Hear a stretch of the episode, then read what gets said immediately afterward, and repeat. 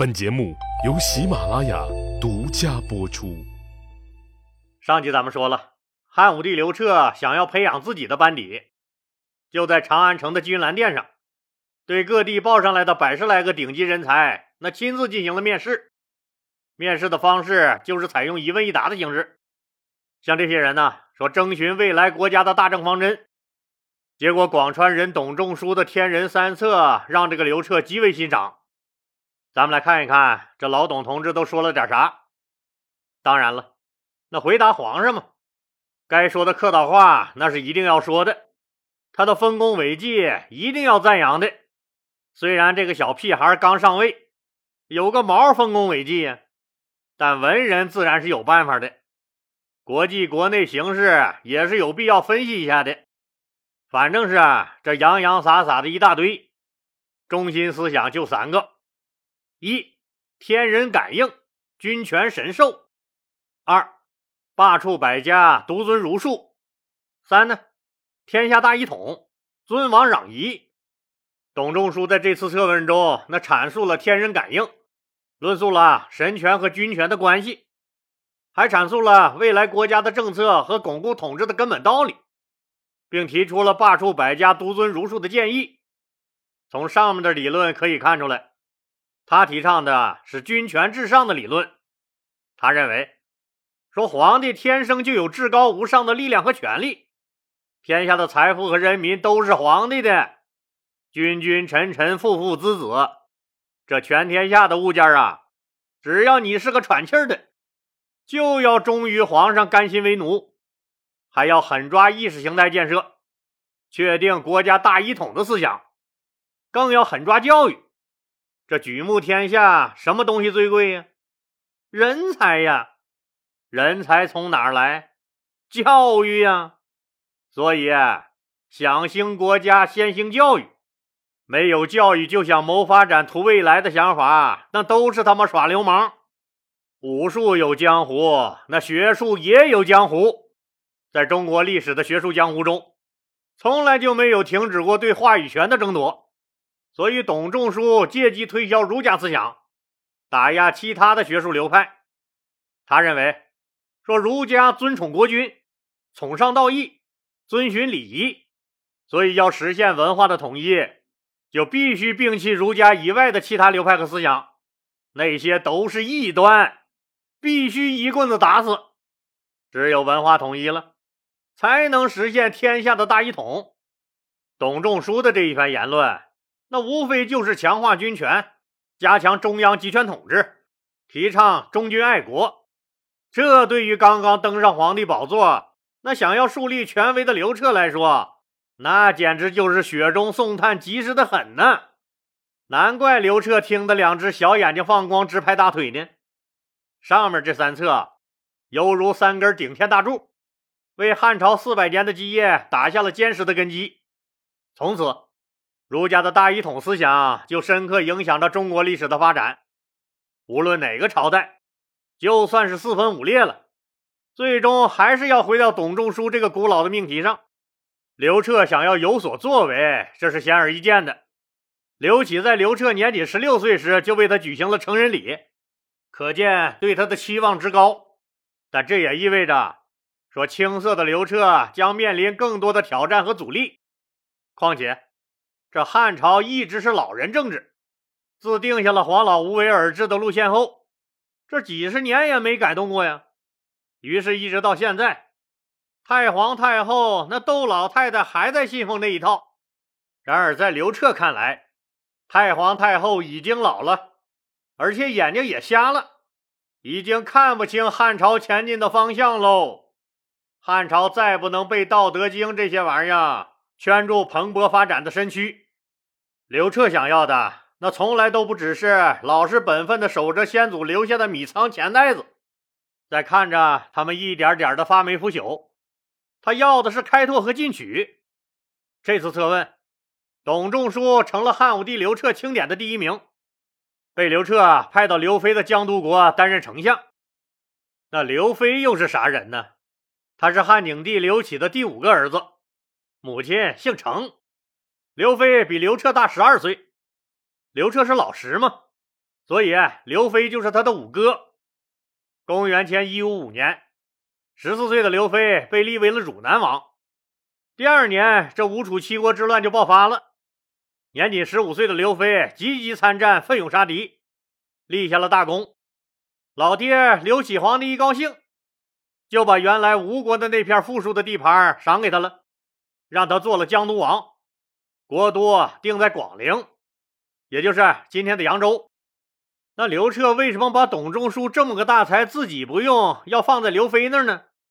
因为刘飞这哥们儿为人粗暴蛮横，野心大得很，总觉得刘彻就是个走了狗屎运的小屁孩子，就暗中琢磨着说逮个机会干掉刘彻，自己当皇帝。虽然他没有表现出来，但刘彻是啥人呢？那从小在勾心斗角、尔虞我诈的皇宫里长大。嗅觉是很灵敏的，防范之心也是极重的。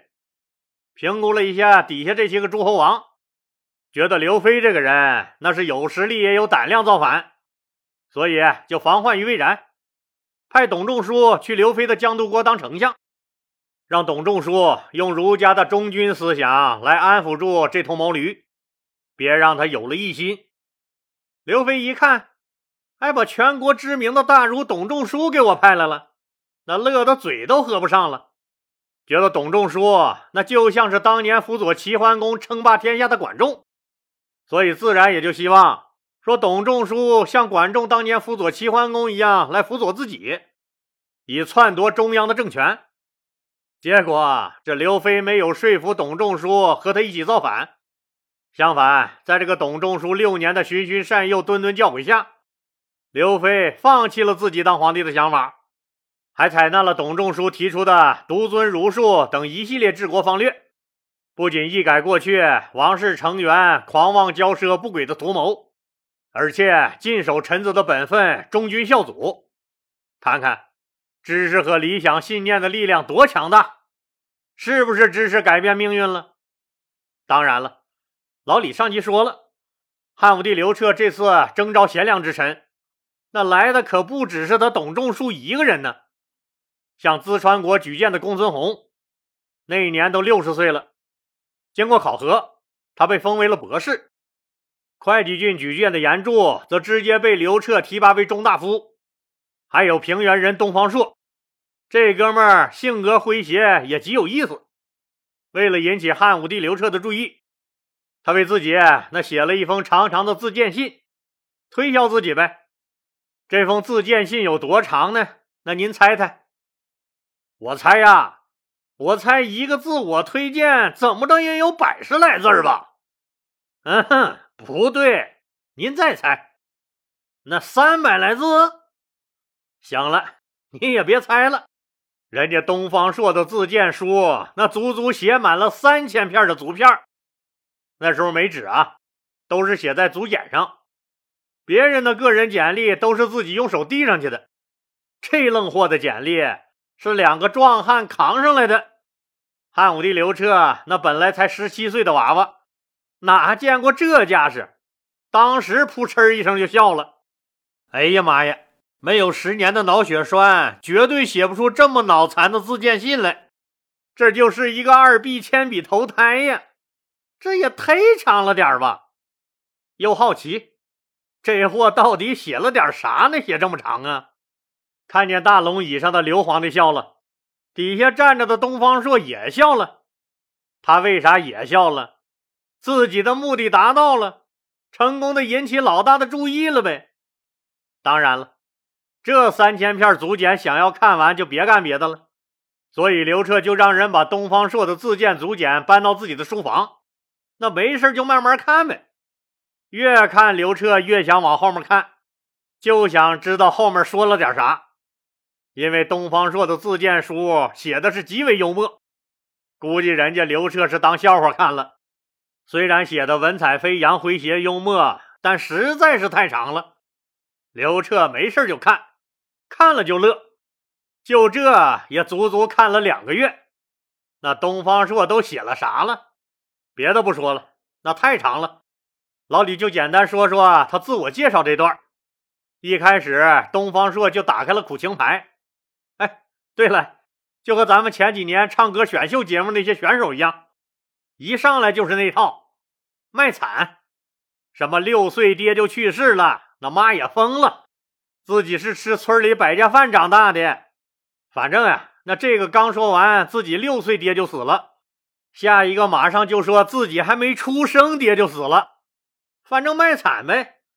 你看吧，那一个比一个惨，说的观众抹眼泪了还不算。那评委抹起了眼泪才行呢，那样才能顺利过关。他们这招数不新鲜，人家两千年前东方朔就用过了。不过人家东方朔有水平，先卖完惨，引起汉武帝刘彻的同情以后，幽默的文风就来了，理论基础也很扎实。总之是很受感染。要不人家日理万机的刘彻皇帝也不会坚持看两个月，早把那堆竹简扔垃圾箱了。东方朔写的大概意思就是说，说我老惨了，一生下来就父母双亡，那全凭哥哥嫂子给口饭吃把我养大。皇帝当然不会因为你惨就让你当官，那天下的穷苦老百姓多了去了。所以东方朔接着说。说虽然我家庭不幸，父母双亡，可我老有志气了。我，我十三岁就开始拜师读书，我三年时间就把别人半辈子都没闹明白的事儿全搞清楚了。这时候我觉得书读的差不多了，我一琢磨，我还年轻啊，那干点啥呢？对了，学剑术。陛下，我学剑术，以后可以为国出力。所以，我十五岁开始学习剑术，现在几十个拿大片刀的壮汉，那根本就近不了我身。年轻的皇帝一听人家东方朔小小年纪就想着为国出力了，很是激动啊，禁不住又往下看。学完剑后，我又开始读儒家经典、诗书，阅读量达到惊人的二十二万字儿。十九岁，我又开始学习兵法和作战常识。这方面的书也读了二十二万字，我现在懂得各种兵器的用法以及作战时的战略战术。看到这儿，刘彻惊喜了，全才呀，这人！接着往下看，东方朔又说了，他特别钦佩子路的豪言壮语。大家知道，这个子路是孔子的学生，他的豪言壮语就是一个统兵为国鏖战的强国之梦。这让刘彻心里又一震，这不也是我的梦吗？接着，东方朔又说了：“我今年已经二十二岁了，身高九尺三寸。西汉那时候的一尺啊，等于现在咱们的零点二三一米，所以折算下来就是个两米一十多的小姚明啊。”东方朔还说：“我眼睛还贼亮，可以用炯炯有神来形容。”眼珠就像那明亮的珠子，而且我牙还白，就像是一排洁白的贝壳。好男人就是我，我就是东方朔。刘彻看到这儿，忍不住哈哈大笑，嘴里骂道：“见过吹牛逼的，没见过敢跟皇上这么吹牛逼的。看你的损出、损色、损样！”笑完骂完，接着看。我像孟奔一样勇敢，像庆忌一样敏捷，像鲍叔牙一样廉洁，像尾生一样守信义。我这样的人应该有资格做您的大臣了吧？刚才他那组比喻里的四个人，那前三个孟奔、庆忌、鲍叔牙，都是家喻户晓的人物，听友们也都肯定熟悉。如果不知道他们是谁的话，那老李前面有一期收费节目里讲到了，可以翻回去听一听。就是这个尾生，可能听友们不太熟悉。相传一个叫尾生的男子和一个女孩两个人约定在这个桥下相会。尾生左等右等，女孩也没来。这时候涨水了，尾生为了信守约定呢，还是没有离去的意思，最后抱着柱子被淹死了。所以东方朔就说自己像尾生一样守信义。做完自我介绍，东方朔开始了长篇宏论，语言诙谐幽默。刘彻那就这么一边笑一边看，饶有兴趣的看了两个月。可能用这样的方式公然向领导要官的，那东方朔绝对是唯一的一个。看完这些竹简的刘彻，既觉得好笑，又觉得好奇。这个叫东方朔的人，嗯，有点意思，就留下吧，拜为郎中。后来他又一步步做到太中大夫的高位。当然了，东方朔也做出了很多贡献。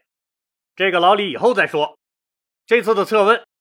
汉武帝刘彻搜罗了一些新锐力量，就越看老气横秋的丞相魏婉和御史大夫直不疑不顺眼了。可是要换掉文官集团的老大魏婉，那可不是容易的，总要有个足以让他下岗的理由吧？当然了，像魏婉和直不疑这样既不贪财又不好色，那还兢兢业业干活的老头子，一下子还真找不出什么毛病来。老李讲过。这时候啊，那个首都长安的公安局局长，也就是中尉，就是前酷吏制都的继任者，新的酷吏宁城。这个人狠起来一点也不比制都差。面对制都死后，这长安那些宗室豪强解除了警报，纷纷蛇鼠出动，为所欲为的行为。宁城开出猛药，狠治长安。结果，长安宗室豪强人人自危。又回到了制都当中尉的恐怖时代。宁城可不管你是谁谁谁，你爹是谁谁谁，在我宁城这儿都不好使。犯错我就抓就判，就让你当劳改犯。宁城这一下子可玩大了，这里面有很多皇室宗亲和豪强，于是他们层层告状，告到了刘彻这儿。刘彻会心一笑，哎嘿。机会来了，随即，朝廷下令，在长安开展这个旧案、急案、冤假错案百日大巡查活动。也不知道是得了刘彻的授意还是咋的，反正是每天呀，去这个衙门前哭闹喊冤、拉横幅堵门的犯人家属，一抓一大把。刘彻怒了，把丞相魏婉、御史大夫直不疑和这个有关部门的一把手都叫来臭骂了一顿。然后下令说：“丞相魏婉和支不疑未能及时体察民情，更没有在第一时间为民伸冤，免去二人职务。一句话就让两个托孤大臣那双双回家掰苞米去了。朝廷一下子又腾出两个最重要的岗位来，再加上太尉这个职务也一直空缺着。刘彻也想把郎中令也换喽，那让谁来填补这四个空缺呢？”咱们呢，下集接着说。如果那您觉得老李自己这部作品还能说得过去的话，那就麻烦您动动发财的小手，给老李点个小红心。小红心就在播放页最右下角的那个地方，之前是白的，您一点它就变成红色的了，很漂亮。或者在播放条上面打个 call，再或者给老李打个赏。最好是把节目替老李分享出去，让更多的朋友都能听到。这样的话，那老李在喜马拉雅的排名就会上升，也就更有动力给听友们说故事了。老李在这儿，谢谢大家了。